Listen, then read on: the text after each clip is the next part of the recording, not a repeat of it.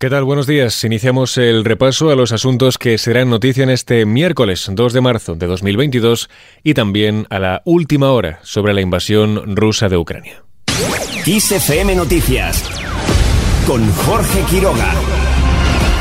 El presidente de Estados Unidos, Joe Biden, ha comparecido hace apenas unas horas, entre las 3 y las 4 de la madrugada hora española, y ha dejado varios titulares en torno a la invasión de Ucrania por parte de Rusia. Biden ha insistido en que Rusia no vencerá a Ucrania.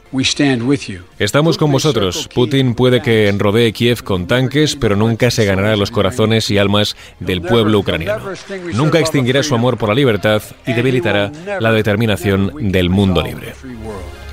Por otro lado, el presidente norteamericano ha insistido en que sus tropas no van a Europa a luchar en Ucrania, sino que van allí para defender a sus aliados de la OTAN en caso de que Vladimir Putin decida avanzar hacia el oeste. Además, ha recalcado que Putin está más aislado que nunca y ha amenazado a los oligarcas rusos con la confiscación de sus yates, pisos de lujo y jets privados, los cuales son, dice, fruto de ganancias deshonestas.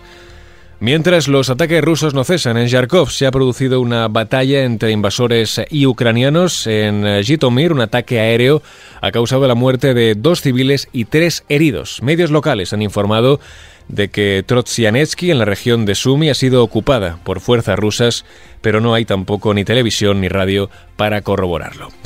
En paralelo a esto, Pedro Sánchez comparece hoy para explicar la posición española respecto a Ucrania. El presidente del gobierno acude este miércoles al Congreso para dar cuenta de la postura del país ante la invasión rusa y los últimos movimientos que ha realizado el Ejecutivo. Recordemos, España enviará armamento a través de la Unión Europea, algo que ha generado algunas diferencias con su socio de gobierno, Unidas Podemos.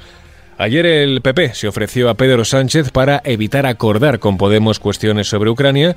Escuchamos las palabras de la portavoz parlamentaria de los populares, Cuca Gamarra. Hoy no podemos olvidar que Ucrania representa los valores de Europa y Ucrania representa además los valores de la libertad.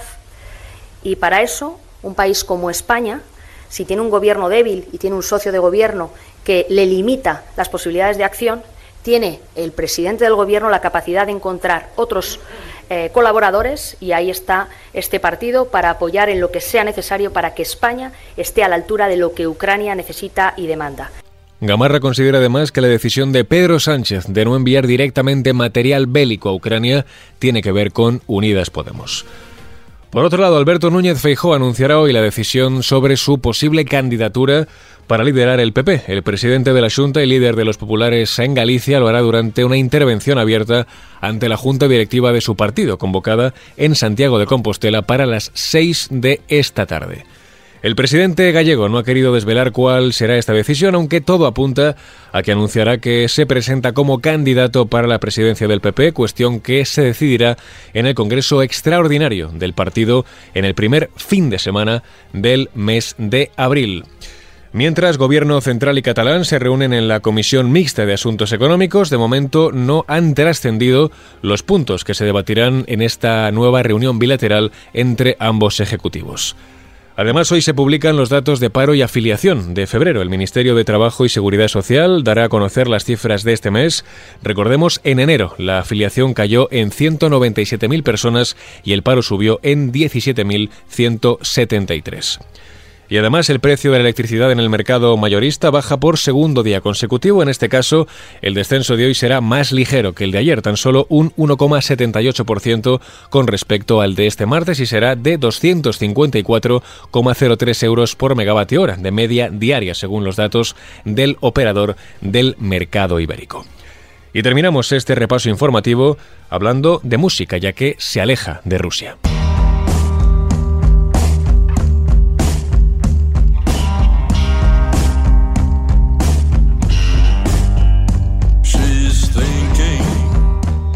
Ya son varios los grupos y artistas que han cancelado conciertos y giras en territorio ruso. El último de ellos ha sido Iggy Pop, el padrino del punk, canceló su cita musical con Rusia del próximo 10 de julio, ya que según dijo sus pensamientos están con los ucranianos y todas las personas valientes que se oponen a esta violencia y buscan la paz. Green por su parte, tenía previsto también actuar el próximo 29 de mayo en el estadio Spartak de Moscú y canceló sus espectáculos. El grupo escocés Franz Ferdinand suspendió también sus shows en San Petersburgo y Moscú después de lo ocurrido en Ucrania y, según dijeron, amamos a Rusia. Este gran país ha inspirado a nuestra banda a través de su arte y literatura. Hemos hablado con muchos de nuestros amigos de Rusia y nos hemos encontrado con una oposición unánime a esta violencia. Esperamos el día en que podamos regresar en un momento de paz para compartir la alegría de la música juntos nuevamente. Por su parte, Bring Me to the Horizon y Nick Cave and the Bad Seeds son otras de las formaciones que también han cancelado sus fechas tras la invasión rusa. Con esto último lo dejamos, la información vuelve como siempre en directo en los boletines de Kiss FM.